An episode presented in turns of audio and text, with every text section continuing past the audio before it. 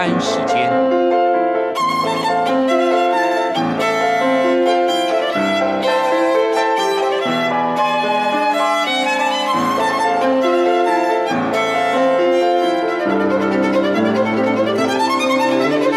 由天安门学生运动领袖王丹主讲。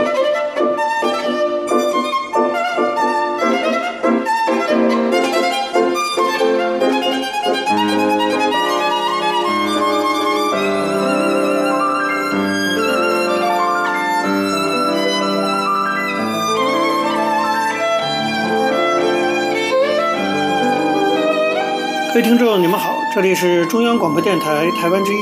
台湾会客室王丹时间，我是主持人王丹。那么首先呢，我们进行第一个单元大陆实时评论。虽然是大陆实时评论啊，那我们也来关心一下对岸，就是现在的台湾的局势发展。因为我们知道，明年的一月十一号啊，台湾就要进行新的总统大选。那么现在的执政党是民进党，现在的总统是蔡英文。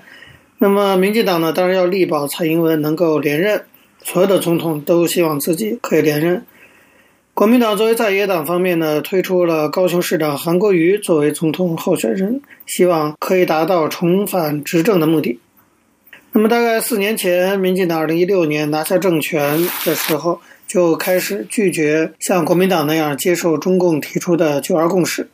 所以共产党当时非常的恼火啊。中南海那边逐步的展开了各项对台湾的抵制活动啊，挖邦交国呀，停止自由行啊等等，两岸关系进入了冻结状态。所以呢，这一次选举很重要，不仅外界关注这次选举的结果对两岸关系会有什么影响，那么就是国民党自己他的竞选主轴之一，也是提出说，一旦他们能够重新执政的话，将会导致两岸关系的改善。问题是，事实真的如此吗？我想恐怕并不是这么简单。前不久啊，法国智库亚洲中心的主席狄蒙柳，专门研究中国问题的，接受了一次记者采访，提出了一个有趣的观点。他说呢，在他看来啊，中共政府对蔡英文作为总统候选人，并非完全的充满敌意，相反的。对于国民党提出的韩国瑜，也并非完全的信任跟看重。我个人呢，觉得完全同意这个狄梦柳这个判断。这个判断听起来好像有点不符合常识哈，怎么可能共产党结果是喜欢民进党的蔡英文，不喜欢韩国瑜呢？听起来不像是真的。可是我们都知道，常识都是表面上的。如果深入分析的话，我觉得这个判断它之所以有道理，在于两个原因。第一个原因。蔡英文呢，他从来都不是一个激烈的台独主张者，台独从来不是他的主张。也正因为如此啊，台湾那些深绿的阵营一直对蔡英文是非常的不满，到现在啊，还有喜乐岛联盟这样的深绿的联盟对蔡英文进行各种攻击。那么，基本上蔡英文作为一个政治家，他是个务实主义者，所以在两岸关系上，他一贯主张维持现状。过去如此，现在如此，我相信未来也也会主张维持现状。那么，对于中共来说，其实面对蔡英文这样的对手，在政策上可以更为稳定一些。更何况，正像狄孟柳接受记者采访时指出的，中国国内现在有许多棘手的问题要去处理，而且情况也还没有令人绝望到必须对外发动战争以巩固国内势力的地步。所以，统一台湾不是北京目前的优先议题。丁孟柳说。北京呢，可能已经有所警觉，在香港问题一触即发的情况下，不能再去刺激台湾了。我也同意丁孟柳这个判断。换句话说呢，就是在目前的这种政治局势下，对于中共来讲，既然他没有必要积极努力、大力的去推进统一这件事情，那韩国瑜上台不上台，对北京来说意义并不是那么大。这是第一个原因。第二个原因其实更为重要，那就是韩国瑜这个人，这个候选人的特质。韩国瑜上台呀，我觉得对于中共来说，其实呢等于是一个巨大的未知数，充满了风险。我们来举一个例子啊，在韩国瑜开始巡回全台湾，推出各项所谓的政策主张的过程中啊，传说韩国瑜阵营正在草拟，准备说一旦执政，那么要模仿当年前总统李登辉时代的。那个国家统一委员会的模式，在总统府层级啊设立一个两岸决策咨询机制。那个这个其实就是一种变相的国家统一委员会。这个国统会过去是被陈水扁废除的，那么现在呢，韩国瑜说他要当选，叫恢复国统会，这等于是推进两岸向统一的方向发展了。你想这样的主张在台湾内部当然引起很大的反弹，虽然还没有真的开始来推行，但是实际上已经引起了绿营的警惕。陈水扁的儿子陈志忠就认为啊，恢复国统会是个极端危险的主张。会引起台湾人民的高度担忧和极大的疑虑，甚至是激烈的反抗。你可以想想看，对于中共来讲啊，如果台湾方面能够维持现状，这其实是对中共最有利的局面。这个维持现状不仅指的是说绿营不要向台独方向走，其实也包括蓝营不要在统一的问题上操之过急。原因也很简单。一旦蓝营操之过急，肯定会引起台湾社会强烈的反弹。大家记得，马英九执政时期就因为过于靠近中国，要去签什么服贸协定，引发台湾社会内部的极大争议，最终导致了太阳花学运的爆发。那次社会抗争不仅使得国民党失去了政权，也使得中共失去了台湾整整年轻一代，激发了台湾年轻时代对于台独的热情，出现了一个叫做“天然独”的新时代。其实对中共来讲，这个损失是非常大的。那么，韩国瑜作为泛蓝阵营中其实具有深蓝色彩的所谓眷村出身的这种政治人物，他在两岸关系上的立场会比马英九更偏向统一，也比马英九更令人质疑其推动统一的动机。我坦率讲，我不太相信马英九真的会去为了钱、贪污钱等等而靠近中国大陆。马英九是他的政治上理念，可是韩国瑜。恐怕就没有人可以保证了。我们也不了解他。同时呢，韩国瑜这个人也不是一个传统的政治家，他出身草莽，很容易被他的那些所谓的韩粉啊，就是坚定的支持者绑政治绑架。而他的那些支持者基本上都是些极统派，年纪很大了，眷村的或者军公教等等。那么，如果韩国瑜上台，将很有可能在他的选民的推动下。急于去推动一些向中国靠拢的新的政策，比如说签署两和平协议啊，以及刚才提到的建立新的国统会啊等等。如果真的这样的话，你可以想象，从绿营不管深绿还是蔡英文这样的浅绿，到年轻时代天然独时代，一定会集结起来上街游行，强力反抗。第二次太阳花运动的出现是完全可以预期的。那么，如果假如说啊，中共的对台政策的决策圈中真的有明白人的话，我想他们一定也会清楚，这样的一种发展的趋势和可能性，其实对两岸关系的稳定啊，并不是一个最佳选择。到时候中共怎么办？你要出兵打吗？不可能，不打吗？台湾整个的越来越独。换句话说，韩国瑜啊，其实比蔡英文更具有不可测性。没有一个政治家啊，会去喜欢不可测性这件事情的。这就是刚才我们讲到狄孟柳，他认为北京呢，其实对于韩国瑜也并不会完全信任的原因所在。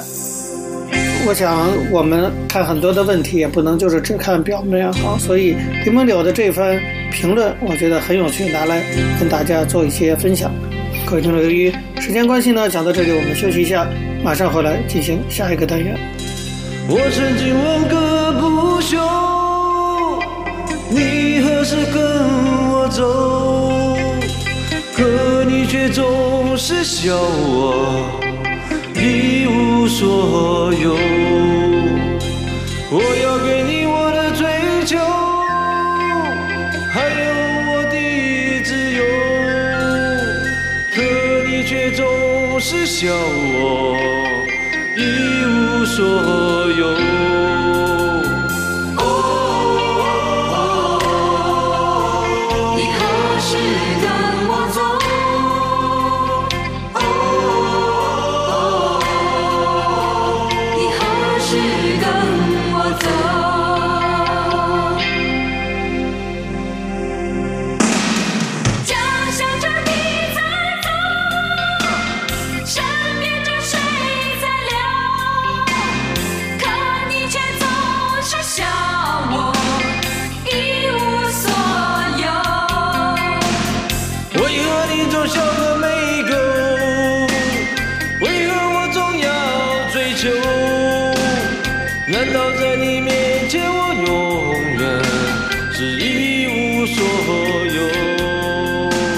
各位听众，你们好，这里是中央广播电台台湾之音，台湾会客室王丹时间，我是主持人王丹。我们接下来进行的是历史回顾专栏，在这个专栏中呢，我们要根据一些当事人的口述历史。回顾一下中国改革开放走过的历程，我们根据的是欧阳松等主编的《改革开放口述史》一书。那么延续上次内容，我们继续介绍啊，现在香港问题啊，大家都很关心。那么香港当初回归的前前后后，那么朱玉成写了相关的回忆文章。根据他的回忆，当时北京中央政府正式部署香港回归的交接工作，是在一九九五年的三月十七号。这一天呢，正式成立了由国务院副总理、外交部部长钱其琛任组长，国务院秘书长罗干、中央办公厅主任曾庆红任副组长的香港回归接收仪式领导小组。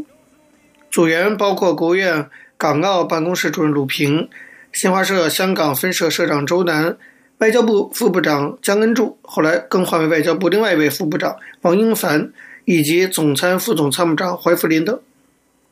因为在香港交接的同时啊，北京也要举办相应的庆祝活动，所以当时北京市的副市长张百发也在组员之列。九五年五月十一号，香港回归接收仪式及庆祝活动筹备委员会正式成立，由罗干任主任，副主任有国务院副秘书长何春林，中央办公厅常务副主任胡光宝，中央政法委秘书长苏怀德、姜恩柱，国务院港澳办公室副主任王凤超。新华社香港分社副社长张俊生，中央军委办公厅主任程建宁，后来换为中央军委另一位办公厅主任董良驹，以及张百发。其余的成员由全国人大、国务院、全国政协、中宣部、统战部、国家新闻办公室、中联部、财政部、公安部、文化部、广播电影电视部、台办、侨办、总参作战部、总政。新华社香港分社、新华社澳门分社等机构的人员组成。那个时候，作者朱雨成是作为新华社香港分社的负责人参加筹委会的。这个筹委会下设三个机构和小组，分别是筹委会办公室，由国务院副秘书长李树文任主任；宣传组由中央外宣办主任曾建辉任组长，副组长是新华社香港分社副社长张俊生。安保组的组长是苏怀德，副组长呢由公安部的副部长田七玉、安全部副部长王富忠以及朱玉成担任。成员包括总参作战部副部长许和振等。北京这边对香港回归交接仪式的庆祝活动，总体上给了八字方针，叫做庄严、隆重、简朴、热烈。下了指示，要求精心筹备、精心策划，确保安全。同时，中央还指示中共香港工作委员会说，要精心策划、周密部署，务必做到确保安全、万无一失。可见当时北京对局势还是非常担心的。此外呢，通过与英方进行交涉谈判的中英联络小组组长赵继华大使，北京这边得知英方对香港政权交接仪式的要求也提出来了，叫做庄严得体。同时，他们也知道英方也希望能够体面地撤离香港。据此。筹委会的各个小组和中共香港工委，按照中共中央的要求和部署，开始了前期的准备工作。根据中英双方对香港政权交接仪式的要求，遇到的第一个问题出来了，那就是确定中英政权交接的地点。这个地点呢，有很多人提了很多建议，比如说香港岛上的跑马场、政府的大球场、市政府大会堂、香港会议展览中心一期工程。九龙半岛上的红磡体育馆等等。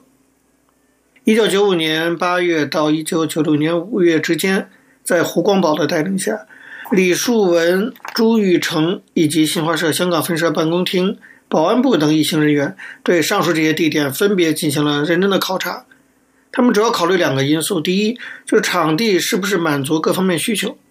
第二，不要受其他方面干扰，包括气象、交通、保安等因素。那么，根据朱玉成回忆啊，从香港现有场地来考察，首选当时是跑马场、大球场，因为什么呢？这两个地点面积大，容纳人数多。不过四周都是高楼，所以安全保卫工作的量太大，单行线使得交通疏导工作颇为困难。另外一个候选的是红磡体育馆，各方面条件看起来都比较理想，可惜不在香港岛上。市政局大会堂历来是香港总督来港离港的活动场所，紧邻中环皇后码头，英方撤离也方便，但最多只能容纳一千两百人。而香港会展中心一期呢，各方面条件也不错，不过能容纳的人数也有限。所以，正当筹备小组在这里左右为难的时候，传过来香港会展中心二期工程正在填海建造的消息。据说二期工程有比较大的展厅，所以筹备小组立即找到建造会展中心的老板郑裕彤，向他咨询会展二期的建设方案和基建进度。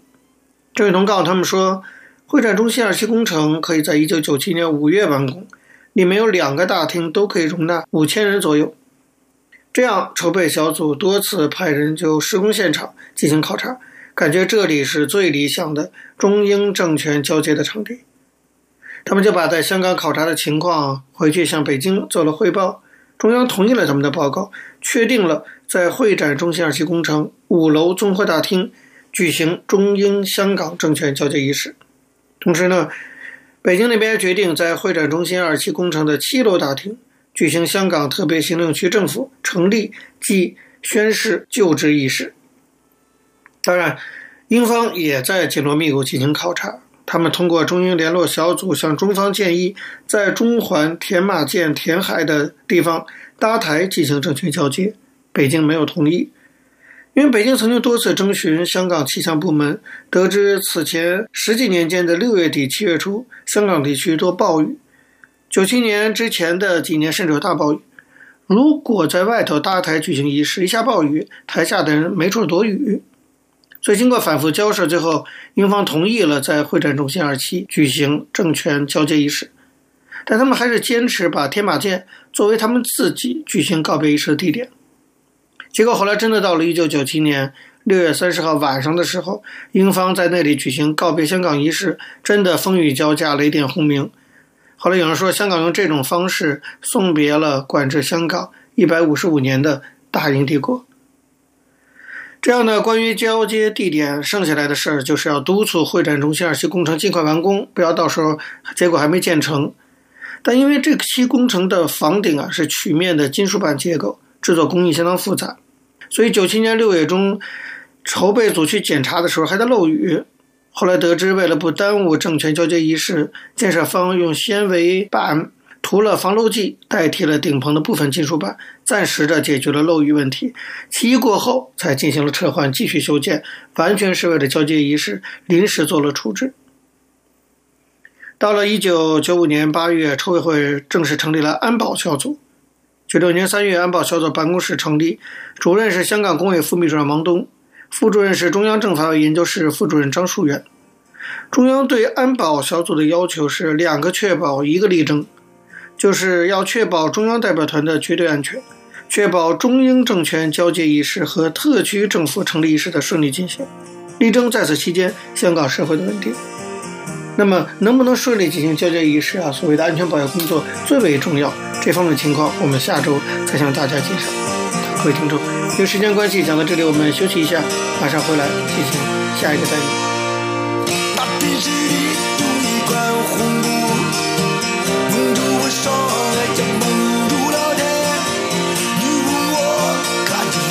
什么？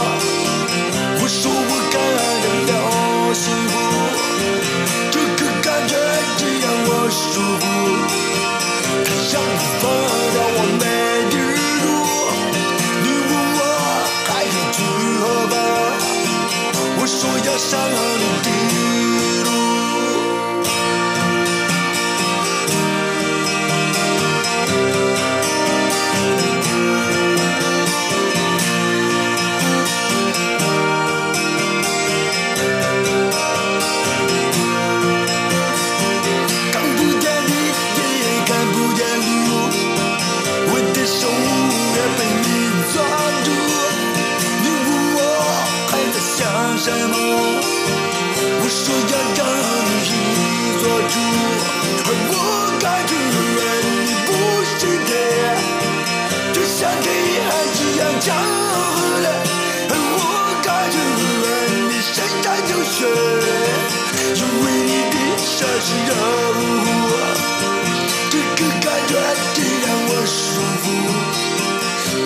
各位听众，你们好，这里是中央广播电台台湾之音，台湾会客室王丹时间，我是主持人王丹。在今天的台湾经验专栏中啊，我们要继续向大家介绍一位台湾重要的政治人物，原高雄市长陈菊。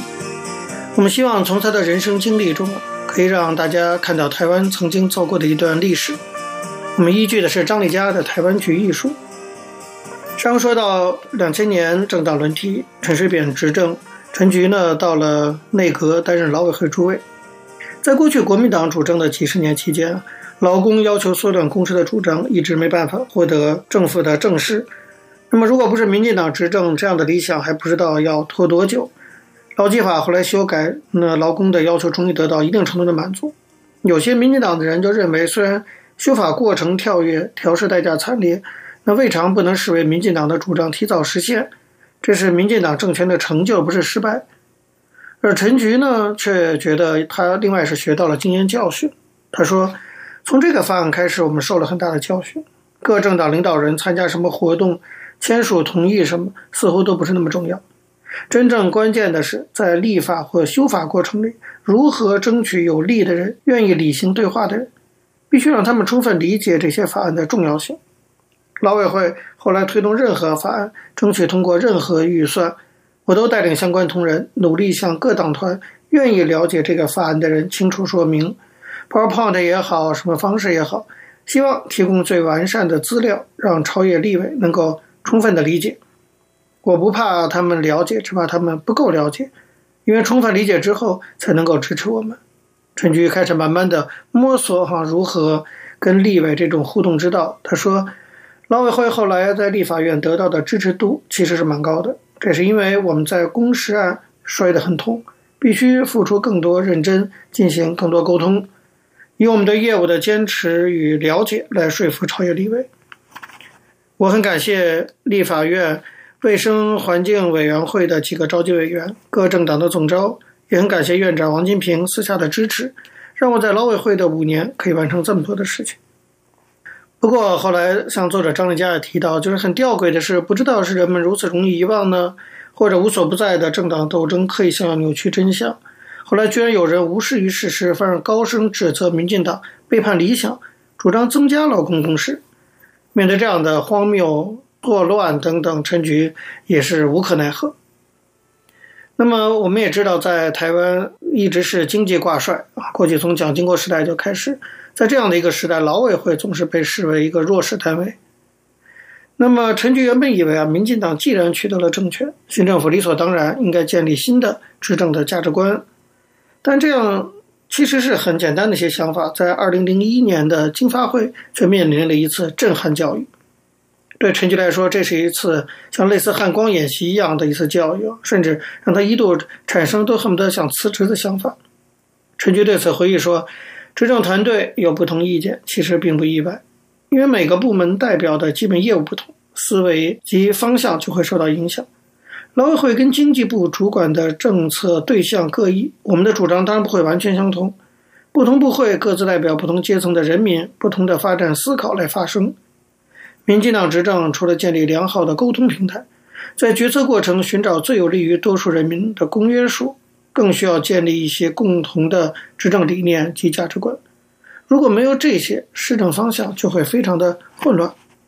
不过呢，当时陈水扁。和民进党匆忙的执政啊，新政府连一个完整的团队都没有建立起来，这就好像你去进行一场体育比赛，那么只是把原来在不同地方的一些球员临时的集合在一起，这样当然就是在比赛中不可能打得非常好。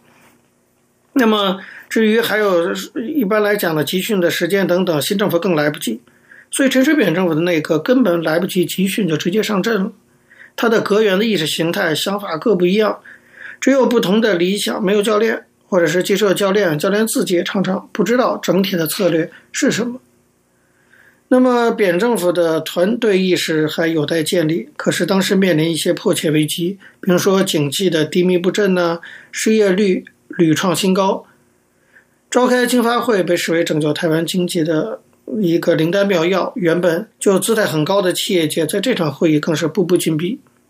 对劳委会来说，经发会有两大战场，一个就是全力推动劳工退休金改制，另一个呢就是力抗企业界要求废除基本工资、将外劳的薪资与本劳脱钩的主张。这两大政策的攻防过程啊，可以说充满惊涛骇浪，对陈局以及劳委会变成很严重的一个考验。那么，关于劳退改制的辩论，在于必须协调劳资双方的不同利益，更要说服劳工团体在理想与现实之间妥协出一个平衡点。陈菊回忆说：“我们提出个人可携式账户，全产总要求年金制，但是台湾还没有实施基础年金，这两派意见争论了很久。”资方就是对退休金的提拨率有意见，原有的劳退提拨率是百分之二到百分之十五，但是除了国公营企业之外，台湾几乎没有什么企业主愿意提拨超过百分之二，而且罚则太轻，即使企业不提拨，也拿他们没什么办法。只有营运较具有规模或进步的企业才会依法提拨，全台湾提拨的企业只有百分之十二到百分之十三左右。台湾的劳工想要得到退休金，根本就像做白日梦。他说：“然而，台湾当时的劳资争议很严重，因为雇主无预警关门或落跑，劳工往往必须用最激烈的方式抗争，有的卧轨，有的大年初一抬棺抗议。这种激烈的方式代表劳工很大的悲愤。大家都觉得劳工退休制度一定要改，可是一直就卡在提拨率之争，谈到最后是百分之六。”劳工代表还是觉得太少，雇主又觉得太多，大家拍桌子吵架，甚至说干脆就要退出经发会，几乎就是僵持在那里。陈菊说：“我们劳委会向劳工代表拜托，如果制度不改，只能确保少数国公营事业劳工可以领到退休金，提拨百分之六，我也不是很满意，但这是现实。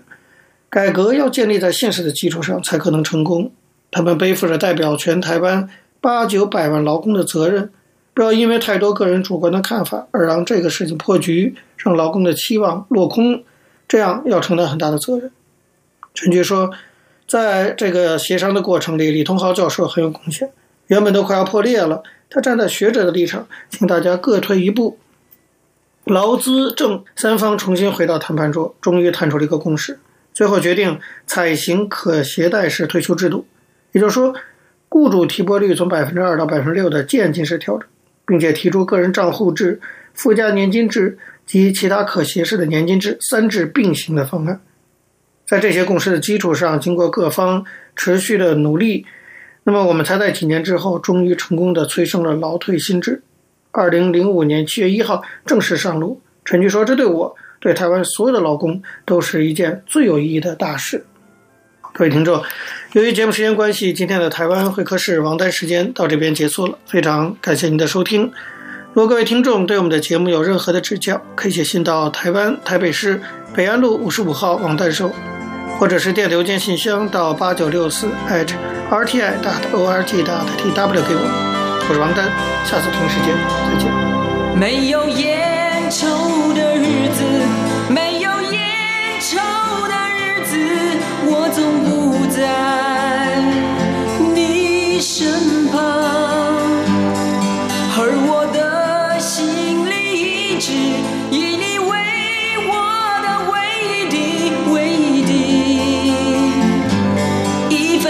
望。天黑了，路无法延续到黎明，我的思念一条条铺在那个灰色。小镇的街头，你们似乎不太习惯没有蓝色的鸽子飞翔。啊